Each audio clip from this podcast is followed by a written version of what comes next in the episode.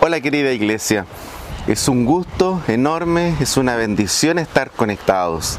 Y qué mejor, con días preciosos, eh, con esas cosas maravillosas que Dios nos regala y sobre todas las cosas estamos conectados, unidos en el amor del Señor y en la comunión del Espíritu hemos eh, avanzado, hemos continuado, hemos estado siempre eh, atentos eh, a los requerimientos y a las cosas y a las necesidades que se nos han ido produciendo a todos. Y lo más bonito, hermoso, es que de alguna u otra forma ese compañerismo, esa fraternidad y esa comunión se ve reflejada en las respuestas, en nuestras oraciones juntos y los quiero animar para que también todos puedan plegarse a esta campaña profunda que estamos haciendo de búsqueda y de oración al Señor. No queden fuera, tomen contacto con el Ministerio de Intercesión para que puedan ser agendados y a un horario cómodo para ustedes todos podamos tener un tiempo donde nuestros motivos de oración son fuertes, son juntos, en un solo espíritu estamos pidiendo al Señor respuestas preciosas. En esta ocasión yo quiero invitarlos a una palabra del Señor, eh, de un hombre sabio. La Biblia lo define como el hombre más sabio que ha pisado la tierra, Salomón. Y seguramente eh, en este tiempo tan especial, tan sui generis, eh, Salomón también, a través de la palabra, tiene algo que decirnos para poder también enfrentar de la mejor manera posible, pero sobre todo pensando en esto de la salud mental, lo importante, lo relevante que es estar también entendidos y comprender nuestro momento de vida. Durante esta semana que ha transcurrido, eh, hemos visto a la primera autoridad de la potencia más grande del mundo eh, dar algunos pasos, algunas intervenciones, pero también tomar algunas decisiones personales luego de ser notificado de haber dado positivo para el COVID. ¿Qué es lo interesante que quiero recalcar de esta historia y que eh, nos va a permitir un poco ilustrar y comprender de mejor manera el pasaje que vamos a conversar en esta ocasión? Ah, es impresionante ver eh, siempre eh, ese negacionismo y ese ánimo de hacer ver o minimizar lo que significa o lo que realmente hay detrás de esta tan terrible enfermedad que ha costado la vida de cientos de miles de personas en todo el mundo. Eh, las cifras hablan por sí solo, llevamos más de un millón de personas que han fallecido en todo el mundo a razón de esta pandemia y, y tenemos como respuesta de la primera autoridad del país más relevante del mundo, eh, siempre esta forma y esta manera de minimizar y, por qué no, al principio, negar la realidad. Esta herramienta, esta manera de poder también hacer las cosas, muchas veces eh, de alguna u otra manera, son también las herramientas que nosotros mismos ocupamos o hemos ocupado en momentos difíciles, en momentos traumáticos o en pruebas.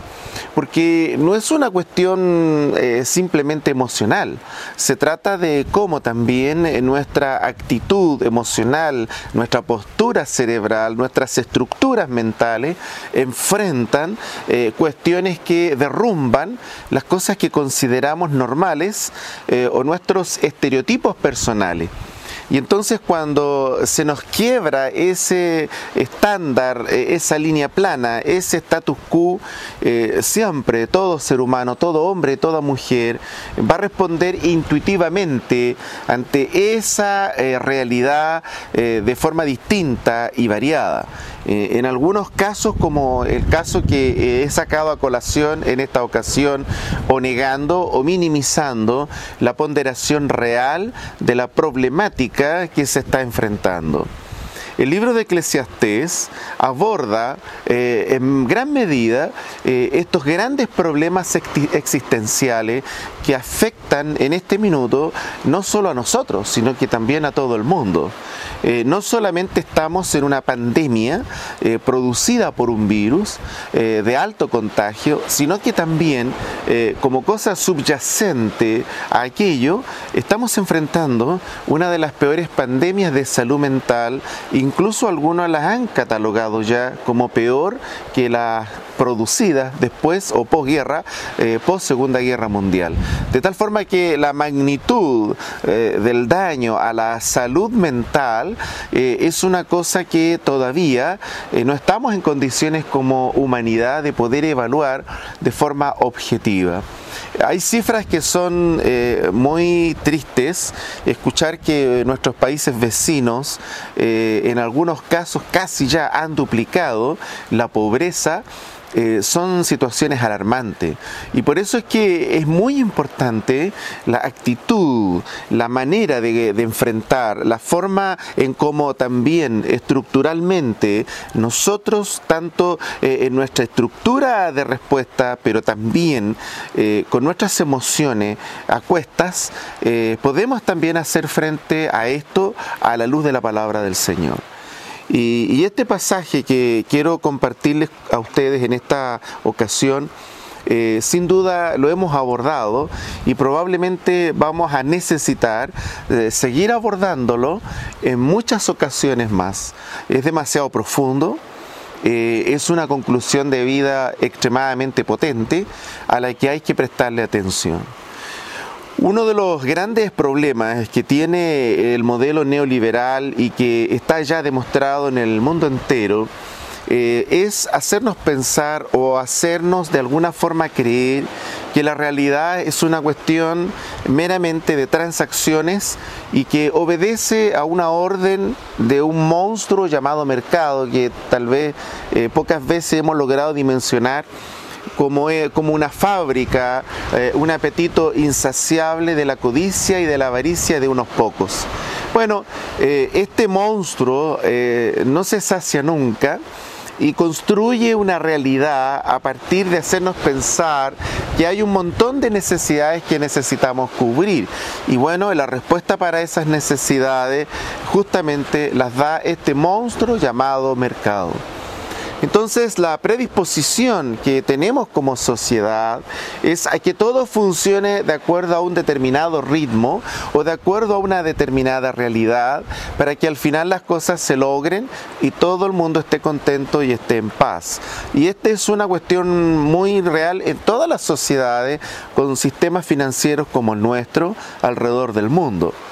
Bueno, ha colapsado y ha colapsado a raíz eh, de un problema imposible de manejar por el hombre, imposible de manejar por la tecnología, imposible de manejar por los adelantos. Pero esto, esto no es nuevo, esto, esto no es un fenómeno de hoy, esto no es primera vez que pasa en la historia de la humanidad. Y este hombre llamado Salomón, este gran sabio, eh, hijo, ¿no es cierto?, del rey David, abordó justamente este tema y, quiero compartirles esto porque creo que es relevante y fundamental la manera en cómo vamos a enfrentar aún el incierto camino que viene por delante. Dice así Eclesiastés capítulo 3, verso 1 en adelante. Todo tiene su tiempo y todo lo que se requiere bajo del cielo tiene su hora, tiempo de nacer y tiempo de morir tiempo de plantar y tiempo de arrancar lo plantado, tiempo de matar y tiempo de curar, tiempo de destruir y tiempo de edificar, tiempo de llorar y tiempo de reír, tiempo de endechar y tiempo de bailar, tiempo de esparcir piedras y tiempo de juntar piedras, tiempo de abrazar y tiempo de abstenerse de abrazar. Interesante, ¿no? Tiempo de buscar, tiempo de perder tiempo de guardar y tiempo de desechar, tiempo de romper y tiempo de coser, tiempo de callar y tiempo de hablar, tiempo de amar y tiempo de aborrecer, tiempo de guerra y tiempo de paz. ¿Qué provecho tiene el que trabaja de aquello en que se afana?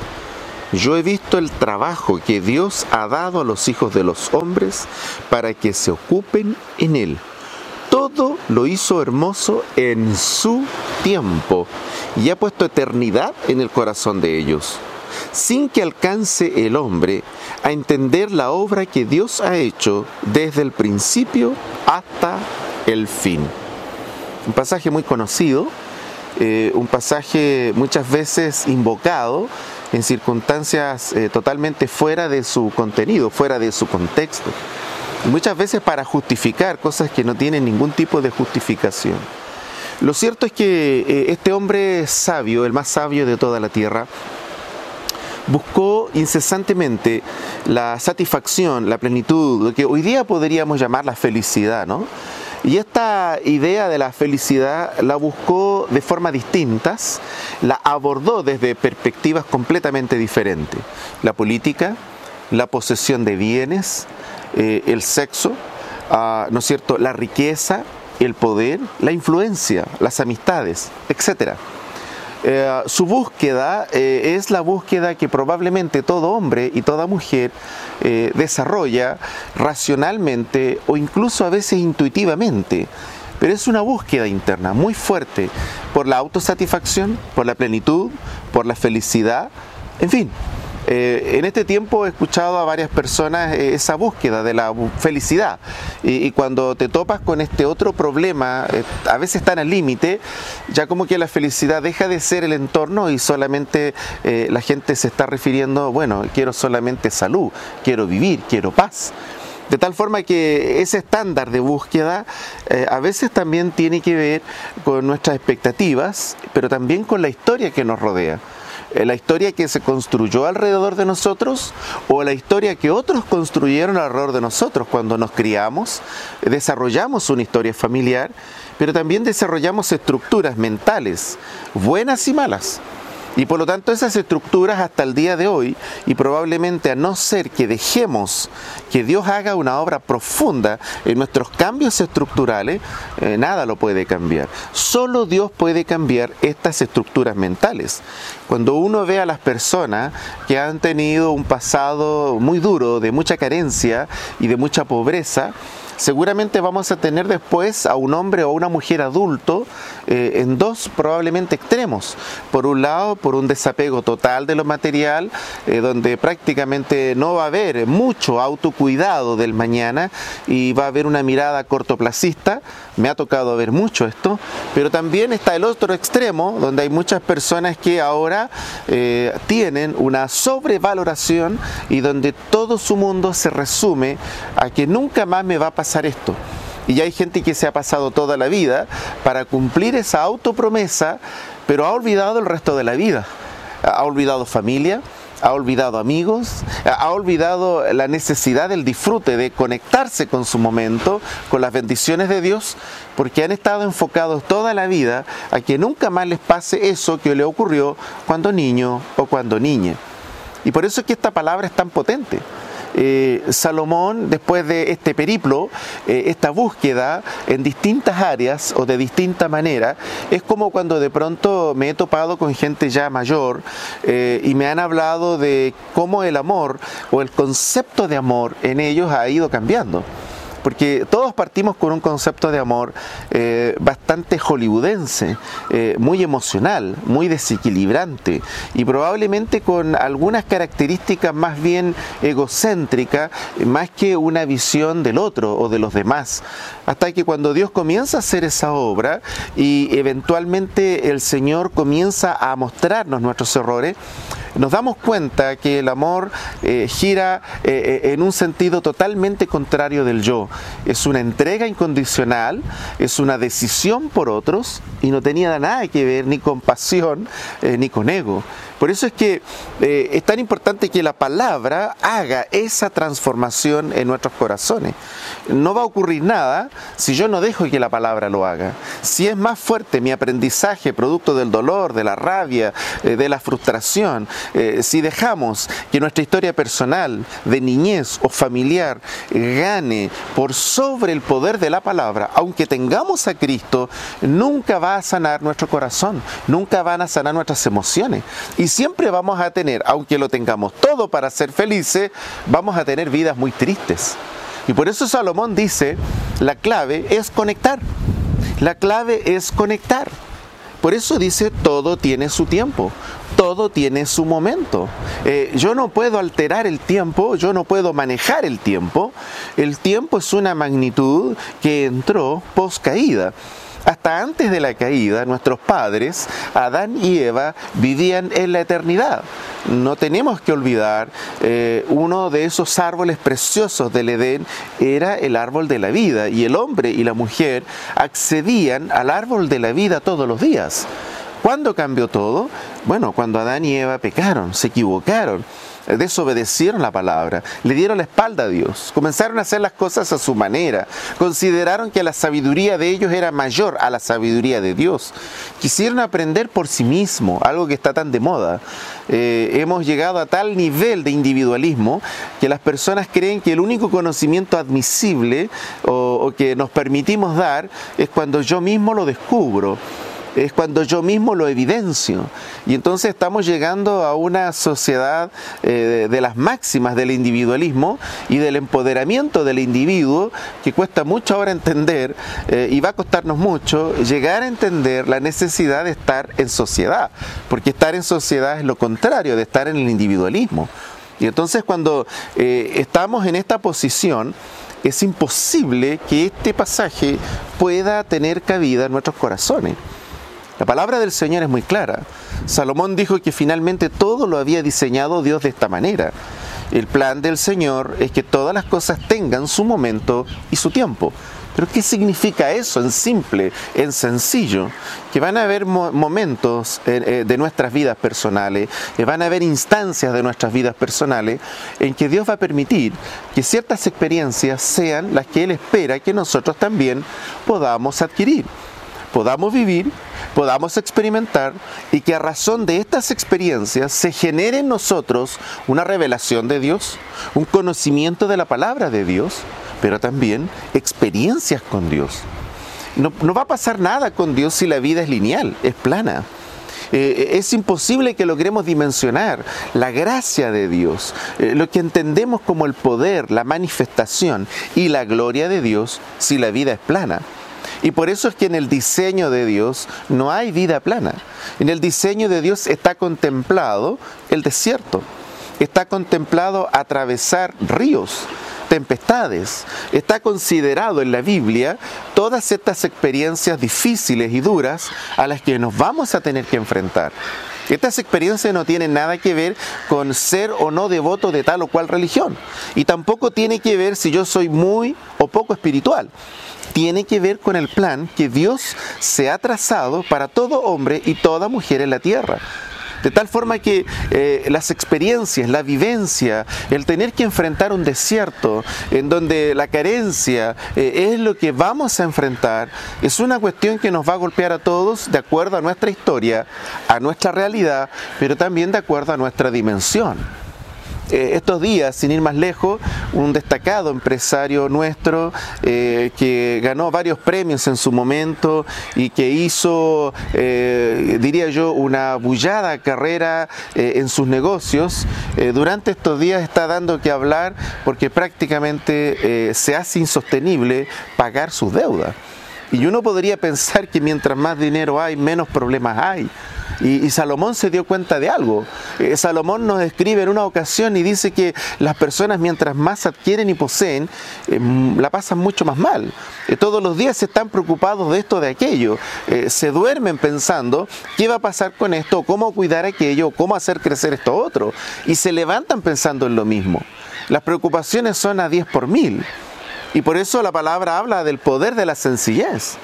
Tal vez ahí radica un poco cómo podemos entender que culturas que han entendido el no poseer, sino lo colectivo y el tener lo necesario, aparentemente sean más felices que nosotros, que podemos adquirir muchas más cosas. Y la clave está en esto. La clave está en entender en la vida que vamos a tener procesos y etapas que si yo me resisto, que si yo intento ignorarlas o que si yo las intento disfrazar, lo más probable es que Dios no va a poder hacer esa obra en mi corazón. A ratos cuando eh, converso con las personas, eh, escucho respuestas que son eh, simplemente infantiles. de pronto hay personas que uno les pregunta, bueno, ¿cómo están ustedes o cómo están? y bueno, y la respuesta siempre es la misma. Eh, entonces nunca hay lugar ni espacio para que Dios pueda obrar, para que Dios pueda manifestarse o para que Dios pueda hacer algo nuevo que se ha hecho mal toda la vida. Eh, qué bueno es cuando nos damos cuenta que Dios nos ha derrotado, que Dios nos ha enseñado que no podemos luchar contra ciertas cosas. Es inevitable, es ineludible. Eh, hay cosas contra las cuales podemos cuidarnos, pero no podemos lograr 100% la inmunidad o que las cosas no nos toquen, porque justamente de eso se trata el plan de Dios. Que aunque las cosas nos toquen, la primera cuestión relevante es asumir la realidad y conectar con nuestro momento de vida. Entonces cuando yo estoy en un momento de abundancia, tengo que conectarme con ese momento, vivirlo intensamente. Y por eso dice que Dios le puso hermosura a todo el plan del hombre sobre la tierra. Todo lo que Él hizo tiene un rasgo de hermosura, tiene cosas preciosas. Aún los momentos duros, nos ha tocado a nosotros vivir muchos momentos duros, de carencias, de enfermedades, de situaciones críticas, de crisis, las hemos vivido como familia y como persona. Pero en todas ellas, jamás, jamás jamás hemos evadido, porque cuando tú evades, cuando tú intentas negar, cuando tú agachas la cabeza, cuando no las enfrentas y tú no las vives, te vas a perder de una gran ocasión.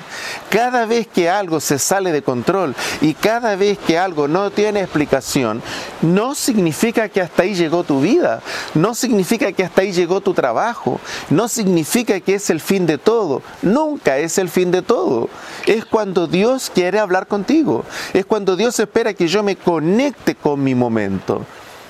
Las palabras del apóstol son simplemente eh, extremadamente gráficas de este principio, de este valor de vida, la necesidad que tenemos los hombres y las mujeres de conectar nuestro momento. Estos días mientras conversábamos en familia, pasábamos largas horas todos juntos, como años no lo podíamos hacer, detrás de una receta y todos dando opiniones y momentos preciosos de reírnos. Significa que no estamos viviendo la realidad que nos rodea, la estamos viviendo, pero la estamos asumiendo y viviendo con las cosas que aún en esa realidad Dios también nos permite disfrutar.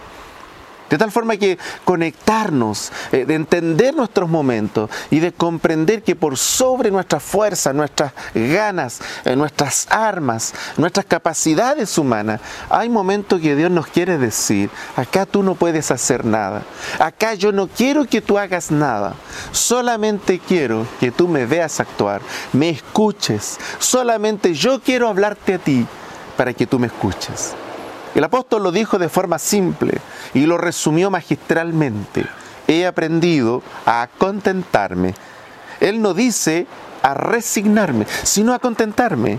A contentarme, dice, cualquiera sea mi situación. Y cuando uno examina esta palabra del contentarse, del contentamiento, habla de la plenitud, habla del equilibrio, de la paz interior, eh, de esa felicidad, de ese gozo, eh, de ese estado espiritual pleno, cuando las personas logran entender los planes de Dios. Cuando yo logro entender el plan de Dios en mi realidad humana, es porque yo me he conectado con mi momento. Es un error evadir.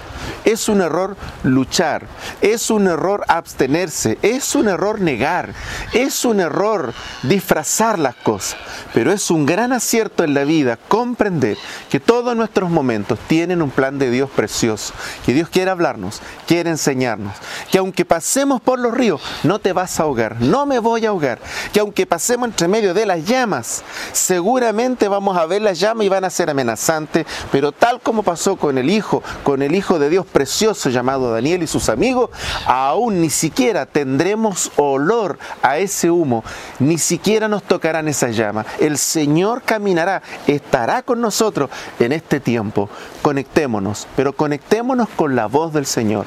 Si hacemos eso, estaremos en el corazón de Él. He aprendido a vivir, a contentarme, a tener plenitud, cualquiera sea mi situación. Ya sea en la plenitud donde todo sobra o ya sea en la carencia donde aparentemente muchas cosas faltan. En cualquiera de las dos, siempre Dios tendrá una palabra, nos va a conducir y nos va a pastorear hacia su corazón. Déjame orar juntos. Padre de toda gloria, gracias.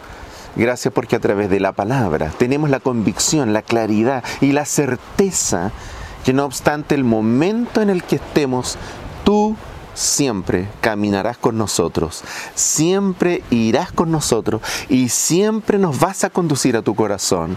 Las circunstancias van a cambiar y van a cambiar siempre, porque ese es el diseño para la vida. Aún más, gracias porque a través de Salomón también podemos entender que en ese plan perfecto no solo este cambio vamos a tener que enfrentar, vendrán otros, pero en los que vengan, siempre tú traerás a nuestro corazón la paz, el reposo, la fortaleza para poderlos enfrentar. Que tu gracia nos cubra y nos permita conectar con cada momento, porque en cada momento de la vida y en cada etapa de la vida, tú siempre has querido pastorearnos hacia tu corazón. Muchas gracias. En el nombre de Jesús. Amén. Bendiciones.